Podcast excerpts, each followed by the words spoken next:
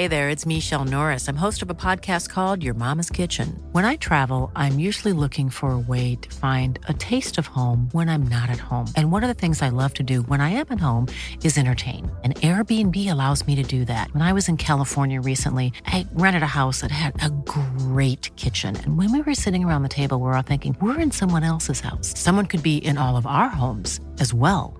If you have a home, but you're not always at home, you have an Airbnb. Your home might be worth more than you think. Find out how much at airbnb.com/slash host. I'm Sandra, and I'm just the professional your small business was looking for. But you didn't hire me because you didn't use LinkedIn jobs. LinkedIn has professionals you can't find anywhere else, including those who aren't actively looking for a new job, but might be open to the perfect role, like me. In a given month, over 70% of LinkedIn users don't visit other leading job sites. So if you're not looking on LinkedIn, you'll miss out on great candidates like Sandra. Start hiring professionals like a professional. Post your free job on linkedin.com/people today. Hast du dir für dieses Jahr finanzielle Ziele gesetzt? Möchtest du vielleicht Geld sparen, um dir einen Traum erfüllen zu können? Oder hast du dir vielleicht schon lange vorgenommen, deine Ausgaben besser im Blick zu behalten? Stell dir vor, es gäbe einen einfachen Weg, wie du deine Finanzen aufräumen, unnötige Ausgaben eliminieren und deine Verträge mit nur einem Fingertipp rechtssicher kündigen kannst. Und das Ganze bequem per App, die auch noch dauerhaft kostenlos ist. Klingt utopisch? Hab ich auch zuerst gedacht, bis ich Finanzguru entdeckt habe. Die App Finanzguru ist wirklich eine großartige Möglichkeit, den Überblick über deine Finanzen zu behalten. Vielleicht kennst du Finanzguru auch schon. Die Gründerzwillinge Benjamin und Alexander Michel konnten 2018 in der Gründershow Die Höhle der Löwen Carsten Maschmeyer als Investor für sich bzw. für Finanzguru gewinnen. Mittlerweile nutzen mehr als 1,5 Millionen Menschen Finanzguru und lassen sich dabei unterstützen, ihre Finanzen zu organisieren und ihre Sparziele zu erreichen. Und es ist wirklich kinderleicht. Du lädst dir einfach die kostenlose App runter und verbindest deine Konten mit Finanzguru. Dabei ist es völlig egal, ob es sich um ein Girokonto, Kreditkarte, Depot oder Kryptobörse handelt. Um deine Daten musst du dir übrigens keine Sorgen machen. Dank eines Drei-Stufen-Sicherheitskonzeptes sind sie bestmöglich geschützt. Niemand außer dir kann deine Daten bei Finanzguru sehen. In der App werden all deine Einnahmen und Ausgaben automatisch kategorisiert und übersichtlich dargestellt. Finanzguru zeigt dir auch alle deine Verträge an. Und in der App kannst du sogar überflüssige Abschlüsse per Fingertipp rechtssicher kündigen und hast wieder ein paar Euro gespart. Und für nur 2,99 Euro monatlich kannst du mit Finanzguru dein Geldmanagement auf das nächste Level heben. Du bekommst mit Finanzguru Plus eine Fülle von leistungsstarken Funktionen, wie zum Beispiel detaillierte Budgetanalysen und personalisierte Finanztipps. So behältst du die Kontrolle über dein verfügbares Budget. Und das Allerbeste, mit meinem Code MORD3 kannst du als Neukundin oder Neukunde Finanzguru Plus drei Monate statt nur sieben Tage kostenlos testen. Einfach die App downloaden, dein Konto verknüpfen und im Reiter Mehr meinen Gutscheincode MORD3 einlösen. Warte aber nicht zu lange, denn der Code MORD3 ist nur 30 Tage lang gültig. Den Link zur App und alle wichtigen Infos habe ich dir in die Show Notes in meinen Linktree gepackt. Ein True Crime Podcast. Von und mit Steffi. Es ist der 26. August des Jahres 1985, als die Dunkelheit der Nacht sich langsam lichtet und ein neuer Tag in der größten Stadt des US-Bundesstaates Pennsylvania beginnt. In den 80er Jahren ist Frankfurt ein Ort geprägt von Kriminalität, Prostitution und Drogenkonsum. Sylvester Stallone wählt die heruntergekommene Gegend sogar als Kulisse für seinen Film Rocky. Auf dem SEPTA-Zugbahnhof in Philadelphia im nordöstlich gelegenen Stadtteil Frankfurt machen Transitarbeiter an jedem Montagmorgen gegen 8.50 Uhr eine grausame Entdeckung. Zwischen den Reihen sorgfältig gestapelter Eisenbahnschwellen finden sie die Leiche einer Frau mittleren Alters.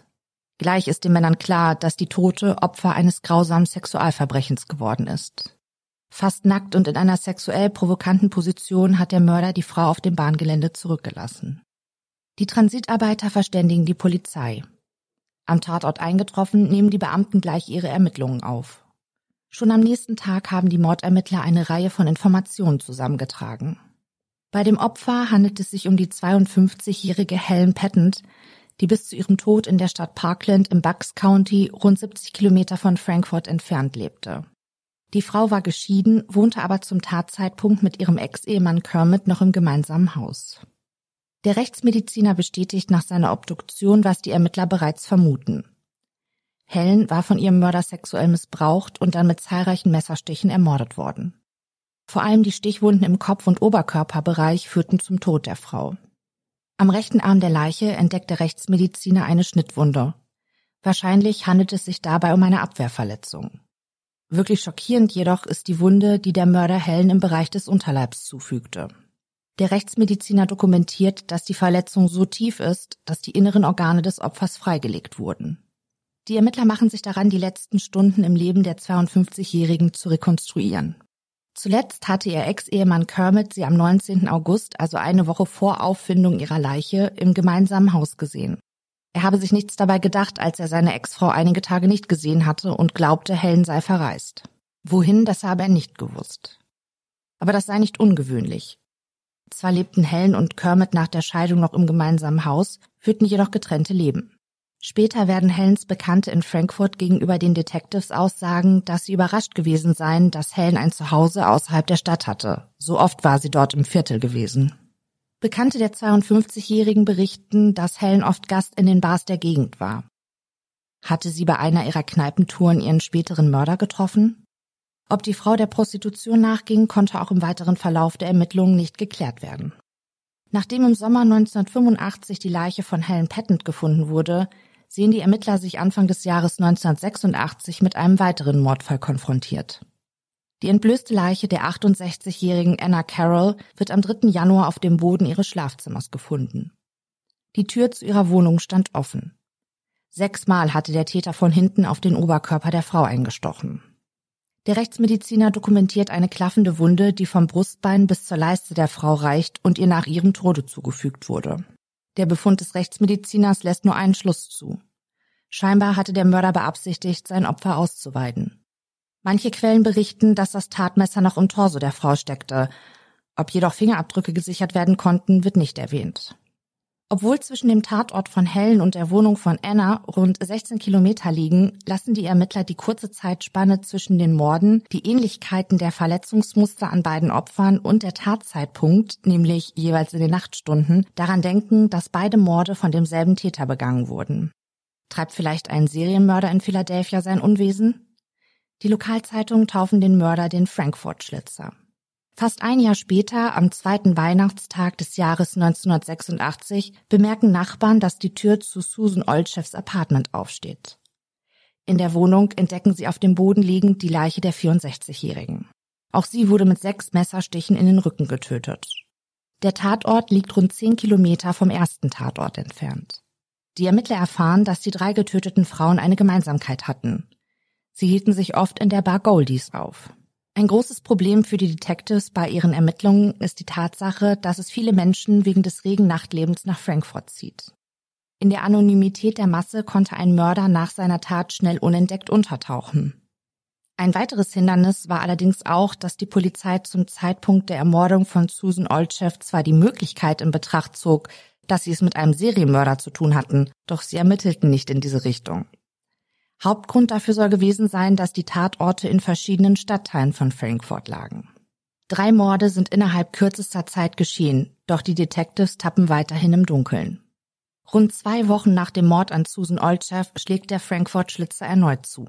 Am Morgen des 8. Januars 1987 gegen 7.30 Uhr entdeckt ein Restaurantangestellter unter einem Lagerwagen die Leiche einer schrecklich zugerichteten Frau. Bei dem vierten Opfer des Frankfurt-Schlitzers handelt es sich um die 28-jährige Jeannie Durkin. Die obdachlose Frau verbrachte ihre Tage und Nächte oft in dem Eingangsbereich einer verlassenen Bäckerei, die nur zwei Häuser entfernt vom Goldies liegt. Die Auffindesituation der Toten lässt nur den Schluss zu, dass auch hier ein sexuelles Motiv bei dem Mörder vorlag. 74 Messerstiche in Rücken, Brust und Gesäß wird der Gerichtsmediziner später zählen. Zudem war die Frau wie die vorherigen Opfer sexuell missbraucht worden. Der Tatort ist nur einen Block von dem Ort entfernt, wo Helen Patent gefunden wurde. Nachdem nun schon die vierte Frau vergewaltigt, verstümmelt und ermordet wurde, wird die Bevölkerung langsam unruhig. Auch die Polizei kann jetzt ihre Augen nicht mehr vor der Tatsache verschließen, dass hier ein Serienmörder am Werk ist. Die Zeitungen berichten beinahe täglich über die Morde.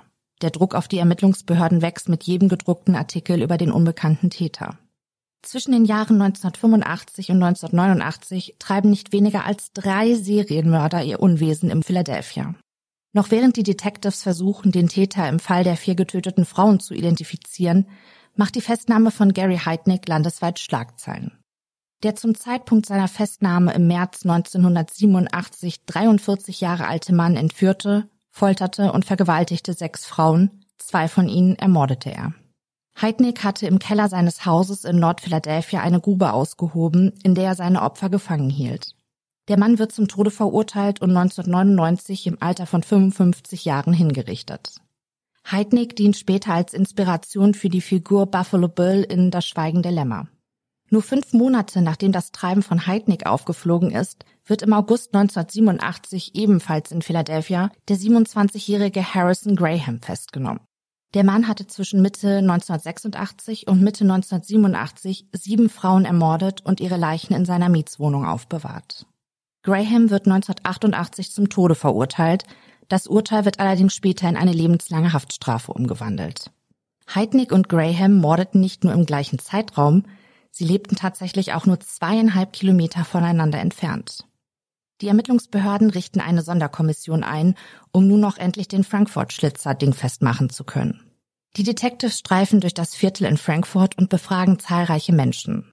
Sie sind auf der Suche nach Personen, die die ermordeten Frauen kannten und vielleicht Hinweise zum Täter geben können. Mehrere Stunden lang befragen sie eine Barkeeperin im Goldies. Sie kannte die Opfer. So berichtet die Frau zum Beispiel, dass die vierfache Mutter Jeannie Durkin vor allem im Winter oft in die Bar kam, um sich ein wenig aufzuwärmen. Die Barkeeperin äußert, dass sie denkt, dass einer ihrer Gäste für die Morde verantwortlich ist. Sie hat sogar einen konkreten Verdacht, doch es war halt eben nur so ein Gefühl, nichts Handfestes, das die Ermittler weiterbringen könnte.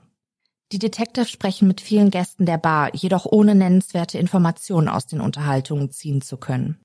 Aber zumindest wissen sie jetzt, dass Susan Olchef drei Tage vor ihrer Ermordung noch im Goldies war und sich angeregt mit anderen Gästen unterhalten hatte. Die Kunden der Bar wissen auch zu berichten, dass Anna Carroll hingegen lieber für sich blieb und sich auch nie zu einem Drink einladen lassen wollte. Die Gäste, die Jeannie Durkin kannten, äußern, dass es für den Täter sicherlich nicht leicht gewesen war, die obdachlose Frau zu überwältigen. Sie erzählen den Detectives von einer Begebenheit, als einmal nicht weniger als sechs Polizisten versucht hatten, Durkin wegen irgendeinem Vergehen zu verhaften. Doch die junge Frau, durch das Straßenleben rau und abgehärtet, wehrte sich mit allen Kräften. Und zwar so sehr, dass die Polizisten schon bald ihr Vorhaben aufgaben und die Frau laufen ließen. Eine wichtige Information für die Mordermittler. Sie nehmen jetzt an, dass Durkin ihren Mörder gekannt haben muss und der Täter sie mit einer List und nicht mit körperlicher Stärke in eine Situation gebracht haben muss, in der sie nicht mehr in der Lage war, sich gegen ihren Angreifer zu wehren. Die letzten fünf Jahre in Jeannies Leben spielten sich zwischen psychiatrischen Einrichtungen und der Straße ab. Die junge Frau war nicht naiv und unabhängig gewesen, berichten die Menschen, die sie kannten. Das gleiche nehmen auch die Bekannten von Helen Patent an. Sie sind sicher, dass Helen niemals einfach so mit einem Fremden zu dem in der Nacht verlassenen Güterbahnhof gegangen wäre. Die Detectives lernen während ihrer Ermittlungen auch Michelle Martin kennen. Die Frau, die sich oft in den Bars von Frankfurt aufhält, hatte sich am Abend vor dem Mord an Durkin mit ihr wegen einer Decke gestritten. Doch mehr verband die beiden Frauen auch nicht miteinander. Schnell können die Ermittler Michelle als Täterin ausschließen. Die Detectives sind ratlos. Ihre Ermittlungen drohen in einer Sackgasse zu enden. Am 20. Januar 1987 versammeln sich am Abend rund 50 Menschen aus der Nachbarschaft. Sie zünden Kerzen an und beten für die Opfer. Viele von ihnen weinen um Jeannie Durkin, die ein fester Teil ihrer Gemeinschaft gewesen war. Aus den Ermittlungsakten geht hervor, dass die Polizei noch bis zum Januar 1988 trotz ähnlicher Umstände bei den Morden an den vier Frauen davon ausging, dass die Taten nicht miteinander in Verbindung standen. Aber zum Ende des Jahres sind die Ermittler gezwungen, ihre Position zu überdenken. Am 11. November wird die 66-jährige Margaret Faun im Foyer eines Wohnhauses gefunden. Nur drei Blocks von dem Ort entfernt, wo Jeannie Durkin ermordet wurde. Der Täter hatte die Frau mit 29 Messerstichen getötet. Auch Margaret war oft in den Bars von Frankfurt unterwegs gewesen. Eine Barkeeperin teilt den Ermittlern mit, dass sie die 66-Jährige am Abend vor ihrem Tod in Begleitung eines Mannes mit rundem Gesicht und heller Hautfarbe gesehen habe. Auffällig sei gewesen, dass der Unbekannte eine markante Brille trug und einen hinkenden Gang hatte. Margaret hatte mit ihrem Begleiter einige Drinks zusammengetrunken. Die Angabe der Barkeeperin sind so präzise, dass ein Phantombild des Unbekannten angefertigt werden kann. Die Ermittler lassen das Bild auf Flyer drucken und verteilen die Flugblätter überall in der Stadt. Doch es meldet sich kein Zeuge, der den gesuchten Mann identifizieren kann. Nur zwei Monate später, am 19. Januar 1989, wird die 30-jährige Theresa Scottini leblos auf dem Küchenboden ihrer kleinen Mietswohnung gefunden. Der Mörder hatte 25 Mal mit einem Messer auf die Frau eingestochen und ihr so schwere Verletzungen in Gesicht, an Armen und Brust zugefügt. Der Tatort liegt in unmittelbarer Nähe zum letzten Tatort. Wie auch bei den anderen getöteten Opfern hatte der Mörder die junge Frau unter anderem mit einem langen Stück Holz sexuell missbraucht. Das blutbefleckte Stück Holz hatte der Täter am Waschbecken angelehnt zurückgelassen. Die Ermittler entdecken auch einen blutigen Fußabdruck des Mörders auf dem Boden der Wohnung. Der ganze Zustand der Wohnung lässt darauf schließen, dass hier ein erbitterter Kampf zwischen Täter und Opfer stattgefunden hatte. Eine Nachbarin von Theresa berichtet den Detectives, dass sie am Abend zuvor laute Geräusche aus der Wohnung der jungen Frau gehört hatte, gefolgt von einem Knall, so als wäre ein schwerer Gegenstand auf den Boden gefallen. Die Ermittler erfahren, dass Theresa viele Kontakte hatte und, wie die anderen Opfer auch, oft in den Bars in Frankfurt unterwegs war, häufig in männlicher Begleitung. Letztmalig wurde sie gegen 18 Uhr am Abend vor ihrer Ermordung gesehen. Bei ihr war ein Mann mittleren Alters mit heller Hautfarbe gewesen. Nur kurz nach der letzten Sichtung von Theresa hatte ihre Nachbarin das Gerangel in der Wohnung der 30-Jährigen gehört. Polizisten durchsuchen Abwasserkanäle und Mülleimer in der Gegend von der Wohnung der getöteten Frau in der Hoffnung, die Tatwaffe zu finden. Doch ihre Suche bleibt erfolglos. Nachdem die Leiche des mittlerweile sechsten Opfers gefunden wurde, äußern sich die Ermittler erstmals öffentlich, dass auch sie nun die Möglichkeit in Betracht ziehen, dass in Frankfurt ein Serienmörder am Werk ist. Die Fakten für die Annahme liegen auf der Hand. Alle Opfer waren Frauen mit heller Hautfarbe gewesen. Zwar war ihr Alter mit einer Spanne von 28 bis 68 Jahren breit gefächert, doch alle hielten sich in der gleichen Gegend auf und wurden von dem Mörder brutal niedergestochen und sexuell missbraucht. Zudem hatte der Täter bei allen Morden nur wenige Beweise und Spuren und keine Zeugen hinterlassen. In den Büroräumen der Ermittler stapeln sich kistenweise Abschriften der Befragungen, die sie mit Angestellten und Gästen der Bars in der Gegend geführt hatten. Doch eine heiße Spur war nicht dabei gewesen. Angesichts der Möglichkeit, dass sie es mit einem aktiven Serienmörder zu tun haben könnten, beschließen die Ermittler alle Akten von ermordeten Frauen dahingehend zu überprüfen, ob auch sie dem Frankfurt-Schlitzer zum Opfer gefallen sein könnten. Tatsächlich entdecken sie einen Fall aus dem Jahre 1987, der eventuell mit den anderen sechs Morden in Verbindung stehen könnte. Am Morgen des 29. Januars war die 29-jährige Catherine Jones getötet auf einem Bürgersteig im Stadtteil Northern Liberty gefunden worden. Die Frau arbeitete als Kellnerin und war ebenfalls Stammgast in den Bars in Frankfurt gewesen. Doch anders als bei den anderen Opfern war sie nicht erstochen, sondern zu Tode geprügelt worden. Ihr persönlicher Hintergrund und die Umstände, wie sie zu Tode kam, gibt zwar Hinweise darauf, dass ihre Tötung nichts mit der Mordserie zu tun hat, doch die Ermittler können ihren Fall auch nicht sicher aus der Serie ausschließen. In späteren Berichten und Auflistungen der Opfer des Frankfurt-Schlitzers wird sie trotzdem oft nicht mitgenannt. Nicht nur die Bevölkerung, auch die Hinterbliebenen der ermordeten Frauen weisen immer wieder darauf hin, dass der Mörder endlich gefasst werden muss, bevor er Gelegenheit hat, sich ein weiteres Opfer zu suchen. Im Frühjahr 1990 bestätigen sich die Befürchtungen. Am 29. April gegen 2 Uhr am Morgen entdeckt ein Streifenpolizist in einer Gasse in Frankfurt die Leiche der 46-jährigen Carol Dowd. 36 Mal hatte der Mörder auf Gesicht, Hals, Brust und Rücken der Frau eingestochen, bevor er ihr einen schweren Bauchschnitt zufügte, wodurch die Eingeweide der Toten nach außen traten. Die linke Brustwarze der Frau hatte der Mörder entfernt. Abwehrverletzungen an ihren Händen zeugen davon, dass die 46-Jährige verzweifelt versucht hatte, sich gegen ihren Angreifer zu wehren. Die Kleidung des Opfers wird in der Nähe ihrer Leiche gefunden. Carols geöffnete Handtasche liegt ebenfalls in der Gasse, daneben liegt, verstreut auf dem Boden, der Inhalt ihrer Tasche. Doch es fehlt scheinbar nichts, sodass die Detectives einen Raubmord schnell für unwahrscheinlich halten. Den Todeszeitpunkt von Carol können die Ermittler auf kurz nach Mitternacht bis etwa 1.40 Uhr am Morgen eingrenzen, weil der Streifenpolizist, der die Tote fand, am Abend zuvor die Gegend wegen eines Einbruches in der Nähe überprüft hatte. Carol war nur unweit ihrer Wohnung ermordet worden. Eine Zeugin berichtet den Ermittlern, dass sie die 46-Jährige nur wenige Stunden vor ihrem Tod in Begleitung eines älteren Mannes mit heller Hautfarbe gesehen habe. Einer der Brüder der Ermordeten erzählt einigen Journalisten später, dass Carols Leben bis zum Ende der 60er Jahre ereignislos gewesen sei. Doch nachdem ihr Bruder verstarb, habe seine Schwester plötzlich angefangen, Stimmen zu hören. Ein Psychiater habe bei der jungen Frau dann eine paranoide Schizophrenie diagnostiziert. Carol wurde in einer psychiatrischen Einrichtung behandelt. Nach ihrer Entlassung sei sie dann in eine kleine Wohnung gezogen. In der Zeit sei sie von einem Mann vergewaltigt worden. Doch Carol rappelte sich auf, lebte fortan in einer Gemeinschaftseinrichtung und machte einen glücklichen Eindruck auf ihre Familie. Für die Ermittler steht schnell fest, dass sie auch den Fall von Carol Dowd der Mordserie des Frankfurt Schlitzers zurechnen müssen. Die Kriminalisten glauben, dass der Täter seinen Opfern gefolgt war, nachdem sie in der Nacht die Bars in der Gegend verlassen hatten. Die Detectives beginnen die Angestellten des Fischmarktes, der nur unweit der Gasse liegt, in der die Leiche von Carol gefunden wurde, zu befragen. Leonard Christopher, der dort in einem der Fischgeschäfte arbeitet und auch in der Nähe des Fischmarktes wohnt, erzählt einigen Reportern, dass in letzter Zeit häufig in die Ladenlokale eingebrochen worden war. Deshalb habe er sich nichts dabei gedacht, als in der Nacht vom 29. April ein großes Polizeiaufgebot in der Gasse vor Ort war. Seine erste Vermutung sei gewesen, dass wieder jemand versucht hatte, in eines der Geschäfte einzubrechen. Oder vielleicht nahmen die Polizisten jemanden wegen Drogenkonsums oder Prostitution fest. Beide Aktivitäten seien in der dunklen Gasse keine Seltenheit gewesen. Erst später will Lennart erfahren haben, dass die Beamten vor Ort waren, weil sich dort in der Nacht wieder ein Mord ereignet hatte.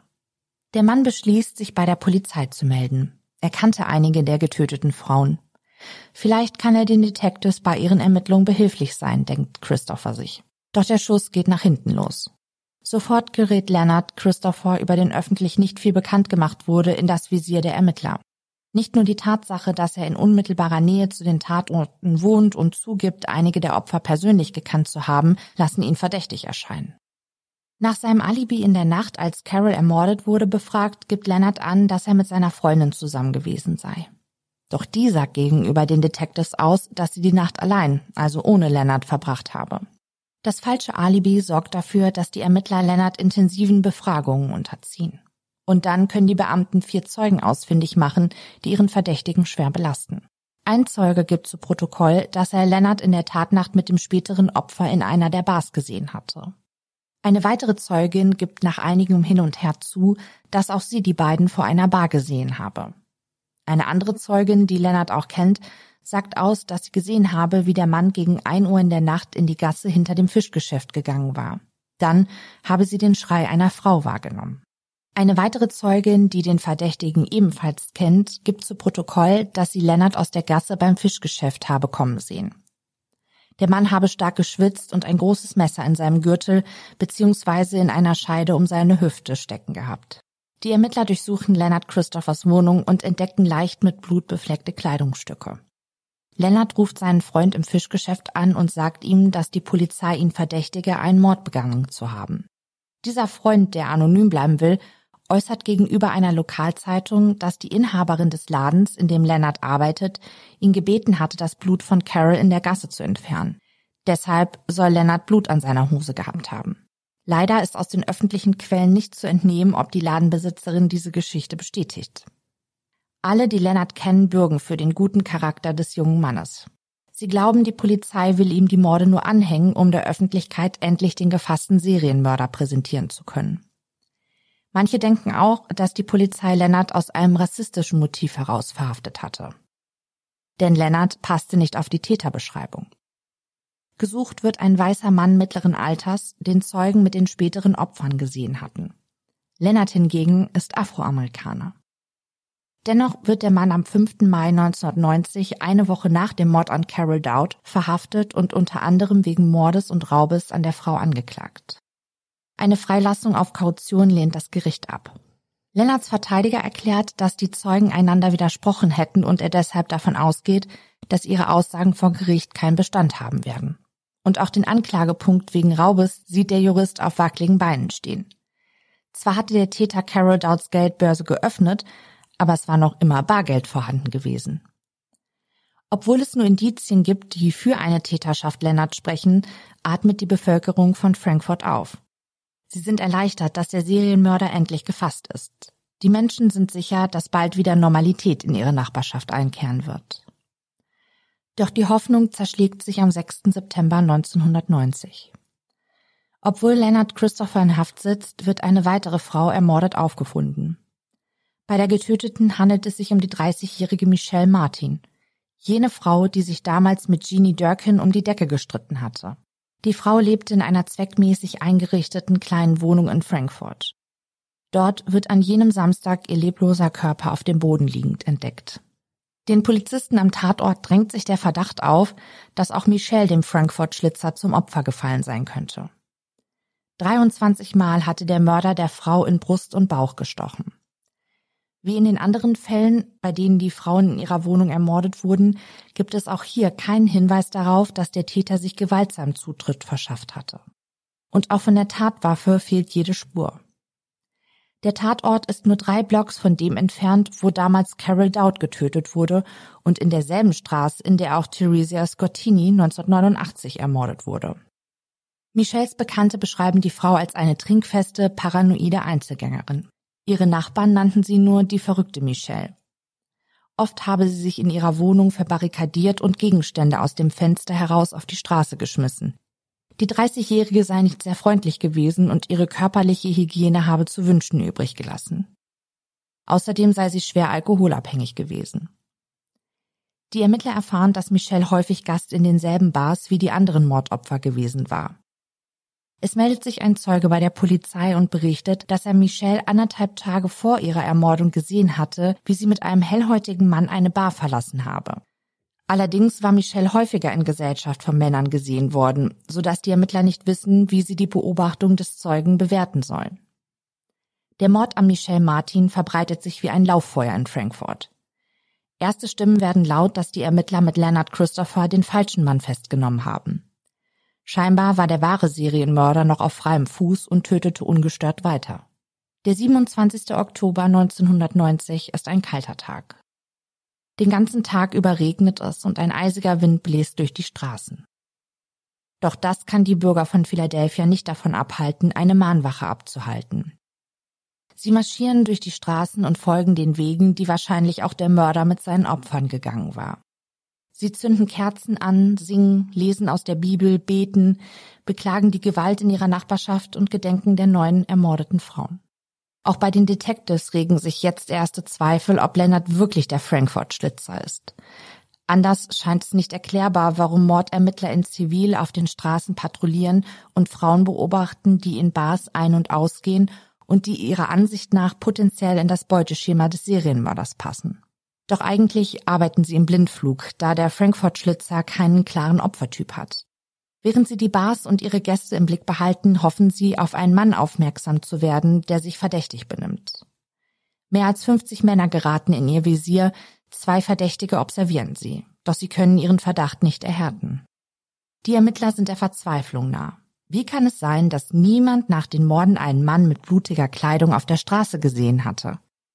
Die Detectives hatten zahlreiche Hinweise aus der Bevölkerung erhalten, aber keine hatte ihre Ermittlungen vorangetrieben. Ihr stärkster Hinweis ist ein Hersteller, der den gefundenen Schuhsohlenabdruck an einem der Tatorte einem seiner produzierten Schuhe zuordnen kann. Doch auch das ist nur ein Indiz, das sie dem Täter nicht näher bringt. Auch ist den öffentlichen Quellen nicht zu entnehmen, ob Leonard im Besitz solcher Schuhe gewesen war. Einige Bewohner fordern die Freilassung von Leonard Christopher. Und obwohl sich scheinbar selbst die Ermittler nicht mehr sicher sind, beginnt im November 1990 der Prozess gegen den Mann wegen des Mordes an Carol Dowd. Am 11. Dezember 1990 halten Verteidiger und Staatsanwaltschaft ihre Schlussplädoyers. Der Verteidiger macht nochmals deutlich, dass der beschriebene Charakter von Leonard dagegen spreche, dass er solch einen brutalen Mord begangen haben könnte. Zudem gebe es kein Motiv, keine Tatwaffe und keine handfesten Beweise gegen ihn. Und der Angeklagte entspricht auch absolut nicht der Beschreibung der Zeugen, die einige der Opfer kurz vor ihrem Tod in Begleitung eines Mannes mit heller Hautfarbe gesehen hatten. Mit den anderen sieben bzw. acht Morden kann Lennart überhaupt nicht in Verbindung gebracht werden. Auch wenn die Morde in dem Verfahren nicht angeklagt sind, scheint die Tötung von Carol Dowd eindeutig einer Mordserie zugehörig. Und nicht zu vergessen sei, dass die Ermittler unter erheblichen Druck standen, der Öffentlichkeit endlich den Serienmörder zu präsentieren. Das Szenario, das die Staatsanwaltschaft konstruiert habe, mache einfach keinen Sinn, schließt Lennarts Verteidiger seine Ausführungen. Die Staatsanwaltschaft hingegen ist von der Schuld des Angeklagten überzeugt. Sie verweist auf die Aussage von Christophers Chefin, die berichtete, dass der Angeklagte bei der Öffnung des Ladens am Morgen nach dem Mord an Dowd erzählt hatte, dass eine weiße Frau von etwa 45 Jahren in der Gasse hinter dem Geschäft ermordet worden war. Doch diese Details hatte die Polizei der Öffentlichkeit zu diesem Zeitpunkt noch gar nicht zugänglich gemacht. Wenige Tage nach dem Mord an Carol Dowd habe Leonard gegenüber seiner Chefin die Bemerkung fallen lassen, dass er die Frau vielleicht getötet habe. Allerdings widerrief er die Behauptung gleich wieder. Dennoch blieb seiner Chefin die Aussage im Gedächtnis. Vor allem, weil er sich sehr für den Mordfall interessierte. Als er den möglichen Ablauf des Mordes beschrieb, habe er wild mit den Händen gestikuliert und so getan, als würde er eine imaginäre Leiche ausweiden. Dann wiederum soll er seiner Chefin fünf Tage nach der Ermordung von Dowd gesagt haben, dass er nicht gut habe schlafen können, weil er Zeuge des Mordes in der Gasse geworden war. Gegen ein Uhr in der Nacht habe er einen weißen Mann auf der Straße beobachtet. Allerdings gibt es keine weiteren Zeugen, die den Unbekannten ebenfalls gesehen haben. Auf jeden Fall soll er seiner Chefin ganz besorgt erzählt haben, dass der Mörder hinter ihm her sei und versuche, auch ihn zu töten, weil der Frankfurt-Schlitzer wisse, dass Leonard ihn bei dem Mord an Carol Dowd beobachtet hatte. Er erzählt seiner Vorgesetzten auch von seiner Angst, dass der Mörder in seine Wohnung gelangen und sich in seinem Kleiderschrank verstecken könnte. Einen Tag nach der Unterredung mit seiner Chefin wurde Leonard dann festgenommen. Als Beweismittel führt die Staatsanwaltschaft einen winzigen Blutfleck auf Christophers Hose an, der von den Experten dort gefunden wurde. Aber die DNA-Analyse wurde damals noch von vielen Gerichten nicht zugelassen. Auch war das Verfahren noch nicht für solch winzige Mengen an biologischen Beweisen anwendbar und zudem auch noch ausgesprochen teuer. Somit konnte nicht mit Sicherheit gesagt werden, dass es sich um das Blut von Dowd handelte. Außerdem hatte die Polizei in einer Einfahrt neben dem Gebäude, in dem sich Christophers Wohnung befand, ein blutbeflecktes Taschentuch gefunden. Im Labor konnte festgestellt werden, dass es sich um die Blutgruppe Null handelte. Die gleiche Blutgruppe, die auch Carol Dowd hatte. Christopher sagte zwar, dass er in der Wohnung seiner Freundin an jedem Abend aus dem Fenster heraus einen gut gekleideten weißen Mann in den 40ern gesehen habe, der sich die Hände an etwas abwischte, das wie ein Taschentuch aussah. Das Problem war nur, dass Christopher nicht in der Wohnung seiner Freundin gewesen war. Nachdem die Schlussplädoyers gehalten sind, zieht sich die Jury zu ihrer insgesamt achtstündigen Beratung zurück. Am kommenden Tag, dem 12. Dezember 1990, verkünden sie, dass sie Leonard für schuldig befinden. Das Gericht verurteilt Leonard Christopher wegen des Mordes an Carol Dowd zu einer lebenslangen Haftstrafe und folgt damit nicht dem Antrag der Staatsanwaltschaft, die die Todesstrafe gefordert hatte. Christopher zeigte keine Gefühlsregung, schreibt eine Journalistin in einem Artikel. Nur sein Verteidiger habe ob des Urteils ungläubig mit dem Kopf geschüttelt. Abgesehen von den merkwürdigen Äußerungen gegenüber seiner Chefin hatte Christopher sich nichts zu Schulden kommen lassen, was ihn belasten würde, glaubt der Jurist. Er ist sicher, dass der wahre Mörder noch immer auf freiem Fuß ist. Hat er recht? Viele Menschen glauben noch heute, dass der Frankfurt-Schlitzer ungestraft mit seiner Mordserie, der acht oder neun Frauen zum Opfer gefallen sind, davongekommen ist. Auch wenn Lennart zum Zeitpunkt des letzten Mordes bereits in Haft war, kann nicht ausgeschlossen werden, dass ein Nachahmer am Werk war oder die Morde vielleicht doch gar nicht miteinander in Verbindung stehen. Gesetzt dem Fall, dass es sich doch um eine zusammenhängende Mordserie handelt und Leonard Christopher tatsächlich unschuldig verurteilt wurde, muss an dieser Stelle festgehalten werden, dass der Frankfurt-Schlitzer nach dem letzten Mord an Michelle Martin im Jahre 1990 nicht mehr in Erscheinung getreten ist. Dennoch bleiben erhebliche Zweifel bezüglich der Qualität der Beweise, die zur Verurteilung von Christopher geführt hatten. Und natürlich die Tatsache, dass Zeugen berichteten, die Opfer in Begleitung eines Mannes mit heller Hautfarbe gesehen zu haben und Lennart, wie schon erwähnt, Afroamerikaner war. Eine interessante Theorie besagt, dass Lennart der Mörder von Dowd war, dem Frankfurt-Schlitzer diese Tat jedoch unterjubeln wollte. Lennart Christopher, der während seiner Inhaftierung an einer Krebserkrankung starb, beteuerte bis zum Ende, dass er unschuldig und nicht der Frankfurt-Schlitzer ist.